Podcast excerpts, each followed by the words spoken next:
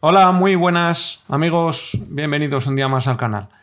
Después de enseñaros en pasados vídeos algunos detalles en lo referente a la carga del coche eléctrico, cómo instalamos la aplicación, cómo la configuramos y cómo recopilábamos los datos, hoy os voy a enseñar cómo durante pues, un tiempo hemos estado registrando las cargas de varios coches eléctricos y mm, por este medio obtener un dato de eficiencia en cada caso se habla mucho del consumo, de lo bueno del coche eléctrico, de muchos aspectos, pero la verdad que este es un tema que, se habla poco, el tema de la energía que se emplea y cómo se aplica a nuestro vehículo. Así que bueno, espero que hoy podamos ver un poquito más sobre esta información.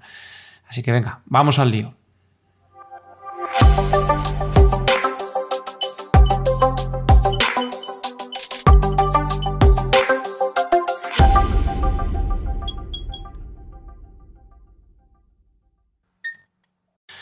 Eh, no os podéis perder este interesantísimo repaso, de verdad es interesante todos los datos que hemos recopilado.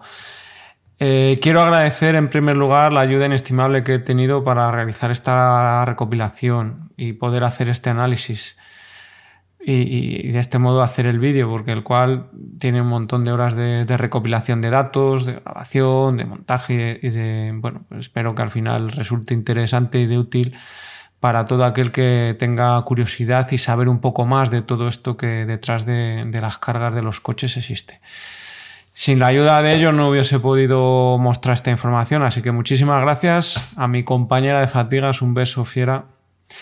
A Roberto, un auténtico crack de la automoción y el conocimiento, parece una enciclopedia al día. A Adrián también, que es un currante y un cacharreador nato, le falta tiempo para embarcarse en historias de trasteo y aportar su granito de arena en todo esto. A José Antonio, que con su flamante, que es un flamante propietario de su Tesla Model 3, es una persona muy coherente y humilde que nos, bueno, nos aporta siempre valor y, visión respecto a lo que es la realidad del uso y el disfrute de un vehículo eléctrico, sin fanatismos y siempre dispuesto a compartir sus experiencias y, y que enreda lo suyo. Os dejaré en la descripción su código de referido y, en la web para que si alguien está tramando la compra de un coche tenga a bien usar su, código. El análisis ha sido muy intenso. ¿eh? Nuestro coche, el cual hemos extraído más datos de, la carga respecto a, la energía que hemos utilizado de, varias fuentes, de la red eléctrica, de las placas solares incluso de las cargas realizadas utilizando la batería estacionaria. De tras tres fuentes hemos obtenido información y son datos curiosos e interesantes ¿eh? los que hemos obtenido. Insisto, de verdad que no podéis perderos toda esta información al detalle si os gusta y tenéis curiosidad de estos temas. Los coches que hemos utilizado para análisis son dos unidades de Renault Zoe, el modelo Q, uno con la BMS actualizada por parte de Renault y otro sin ella, el nuestro en concreto. Eh, un Opel Ampera eh, que ha realizado cargas de red también, y un Tesla Model 3, que también podremos ver pues, la eficiencia con cargas que ha realizado. Eh, la toma de datos empezó el 18 de mayo de este año, de 2019. Ya antes habíamos estado enredando con todo esto, pero empezamos a documentarlo por esa fecha.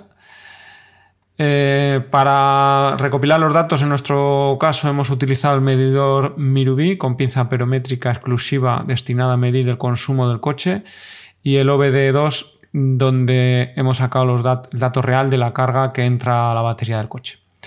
De ahí hemos sacado el porcentaje de eficiencia y las pérdidas de energía que podríamos ver más, más adelante. En nuestro caso, las últimas mediciones hemos incluido la variable de temperatura de las celdas de las baterías, también el tiempo de la carga.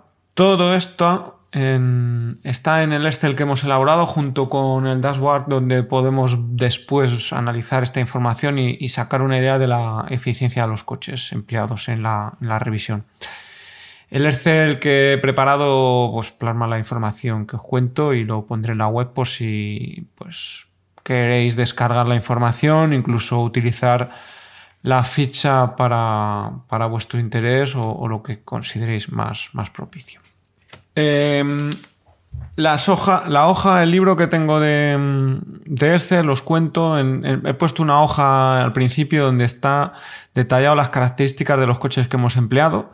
Podemos ver información que hemos extraído ahí de la Wikipedia y resulta pues interesante tener a mano y conocer algunos detalles del coche, como la batería, las cargas, equipamiento.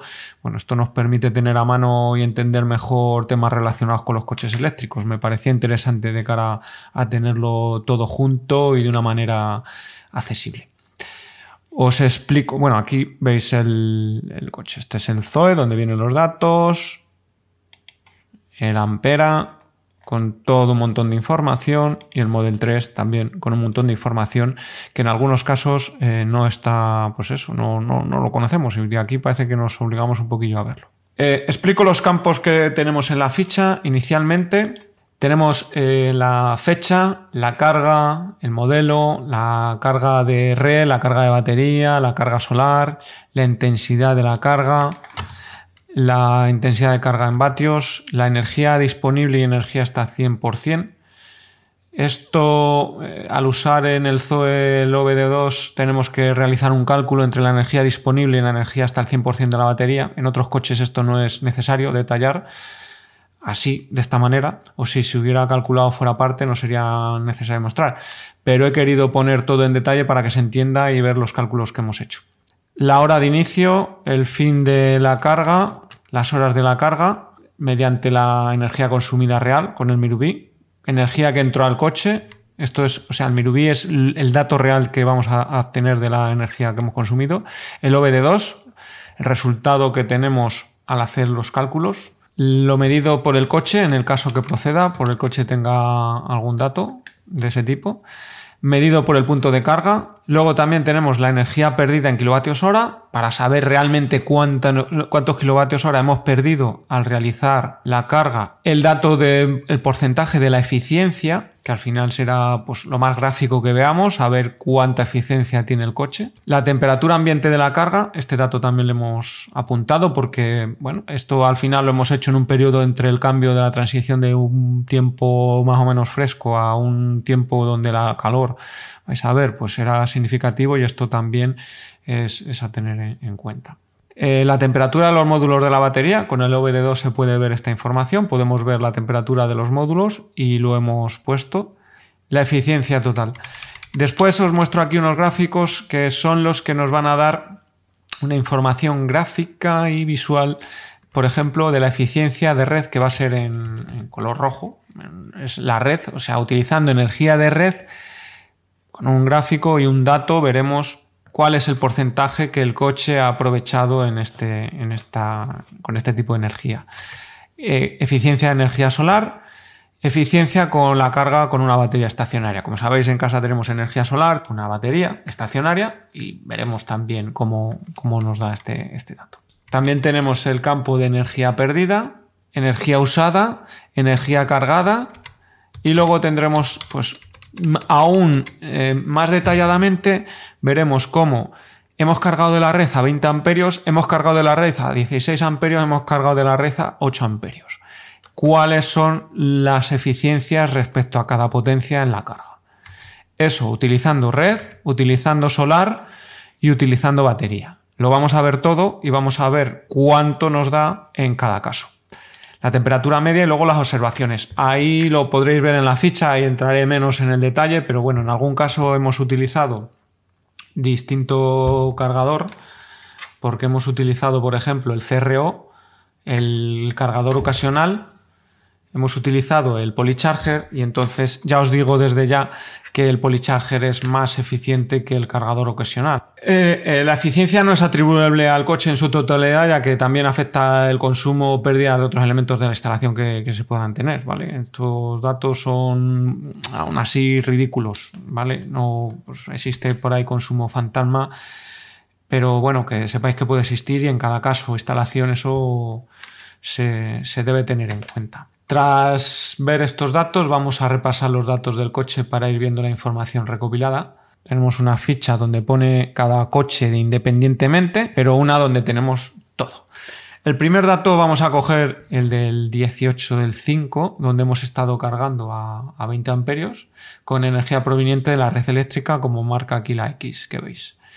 Sacando los datos del OBDO, eh, se aprecia la energía disponible que tenía hasta el 100%. Aquí lo veis, Esto es la energía que tenía en el momento de poner el OBD2 y coger los datos y la energía que podíamos llegar a obtener para llegar al máximo de la capacidad de la batería. Aquí son los datos que hemos eh, medido después. Hemos estado, esto lo enseñé en otros vídeos, que hemos estado ahí pues unas horas de carga. En concreto, esto empezó a las 4 de la mañana hasta las 7 de la mañana, 7, 3 horas de, de periodo de carga. Y así conocemos la, capacidad actual. Insisto que esto es en nuestro caso, no tiene la BMS actualizada y comparado con otro Zoe ya veréis, luego ya veremos cómo los datos donde sí tienes el BMS actualizado varían y afectan tanto en la capacidad de la batería como en el rendimiento, o sea, en la, eficiencia que estamos midiendo. Em, lo que os comentaba, como vimos en los anteriores vídeos explicativos del OBD2, nos ayudará a conocer la cantidad de energía que entra al coche y medimos con él y extraemos la resta de la energía disponible en kilovatios hora al final de la carga y este mismo dato, energía disponible en kilovatios hora, que tomamos en el inicio de la carga. De ella sacamos los kilovatios hora reales, que son estos, en este caso, que, el coche dice haber recibido. El dato del Mirubi que os expliqué, tenemos ya la pinza paramétrica exclusiva para medir este dato de forma pues, muy fidedigna y además el Mirubi mide muy bien, o sea que eso está ahí claro. Tenemos la diferencia, tenemos 12,6 medido con el Mirubi, esto es la energía que hemos gastado, que hemos utilizado de la red eléctrica para que el coche nos diga que tiene 8 kilovatios hora en su ¿De acuerdo? Estos datos que hemos manejado pues nos dice que hemos obtenido una eficiencia del 63,69% y que hemos perdido 4,56 kilovatios hora para cargar. La temperatura en ese periodo de carga de 4 a 7 de la mañana eran de 4 grados. En esta época hacía fresco. Ya veremos datos de otro tipo para que lo veáis. Esto hay que tenerlo en cuenta. Ya veis, eh, este es el dato real de la medida. En la ficha, no voy a recorrer toda ella, pero veis que hay más días. Es similar, en este caso hemos utilizado también 20 amperios y bueno, todo el cacho hasta llegar a los 63,9, un poquito más de eficiencia.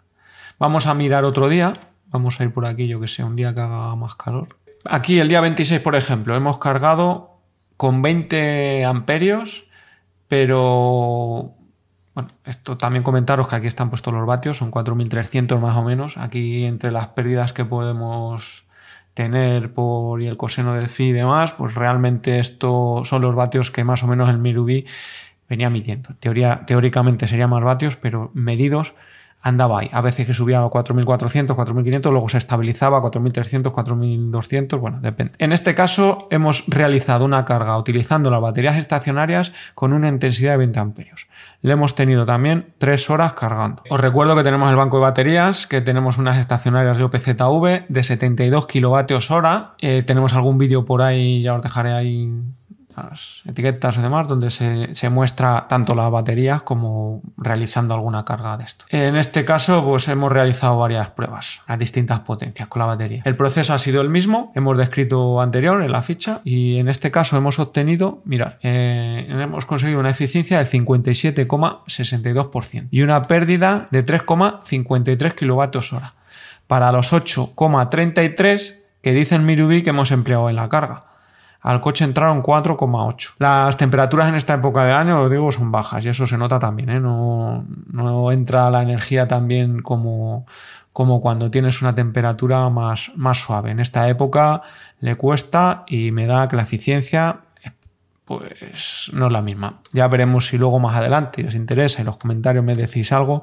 si más adelante y mis compis colaboradores se animan, porque es tedioso, para todos hacemos una comparativa de este tipo en una época del año como puede ser el invierno, en pleno invierno donde los datos pueden ser bastante diferentes. Estas cargas las, las hemos realizado con el Polycharger, como decía. También hay pruebas con el, con el CRO, con el ocasional. En este caso, cargas parciales, porque no, no, no, hemos realizado una carga completa de la batería hasta el 100%, que, en la que el coche realiza un balanceo de las celdas entonces mm, requiere mayor tiempo y energía para concluir la carga y esto afecta lógicamente a la eficiencia que se obtiene. Esto se debe tener en cuenta.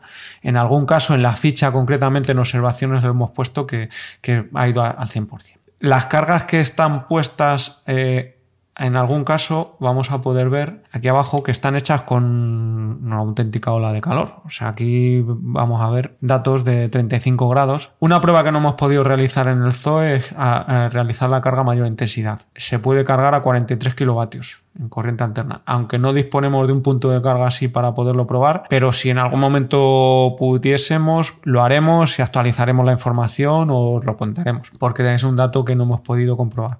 Sí que con el otro Zoe hemos realizado carga a 32 amperios. Vamos a revisar ahora el Zoe Q con la BMS actualizada, donde se va a poder ver esto, la ficha viene así a continuación, entonces este es el otro coche. Este coche tiene en su instalación eh, un enchufe Green Up que permite cargar algo más con el CRO, con el enchufe ocasional, en vez de sacar los 10 amperios, puede sacar 12 o 13, depende, y eso hace que el rendimiento sea mejor, por lo menos la carga y, reducir el tiempo con un simple suco. El coche se ha cargado a 10 amperios, como decía, y a 32 amperios. Vamos a tomar, por ejemplo, por eh, esta del 17 de mayo, donde el coche ha cargado en casa con el enchufe de 10 amperios, como decía ha estado cargando 4 horas, ha marcado 5,63 y el medidor del punto de carga que tiene Roberto en su casa le ha marcado casi 7. Entonces, la pérdida ha sido de 1,36 y la eficiencia de 80,59.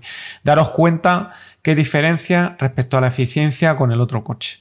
Aquí los valores son bastante más atractivos, o sea, 80% para todos. Sí que hay algunos casos de algunos días que ha bajado al 60%. Esto lo podemos ver. En, el caso de, un día con una temperatura de 37 grados, aquí abajo, una eficiencia del 90%, cargando a 32 eh, amperios teóricos. Eh, la eficiencia del 90,97%. Sin embargo, otro día con 38 grados, pues ha tenido un 64% de eficiencia, cargando a 10 amperios. Mm, esto luego ya entra en juego entre las potencias, temperaturas. El ampera, bueno, voy a deciros que si se extiende el vídeo porque se está haciendo muy largo, al final lo que voy a hacer va a ser eh, montar el, en dos partes y el resumen completo hacerlo en, otro vídeo, porque es que si no es, es, una locura para luego montarlo y va para vosotros a, asimilarlo o verlo todo completo. Así que esto que lo sepáis, vamos, vamos viéndolo y lo vamos siguiendo, ¿ok?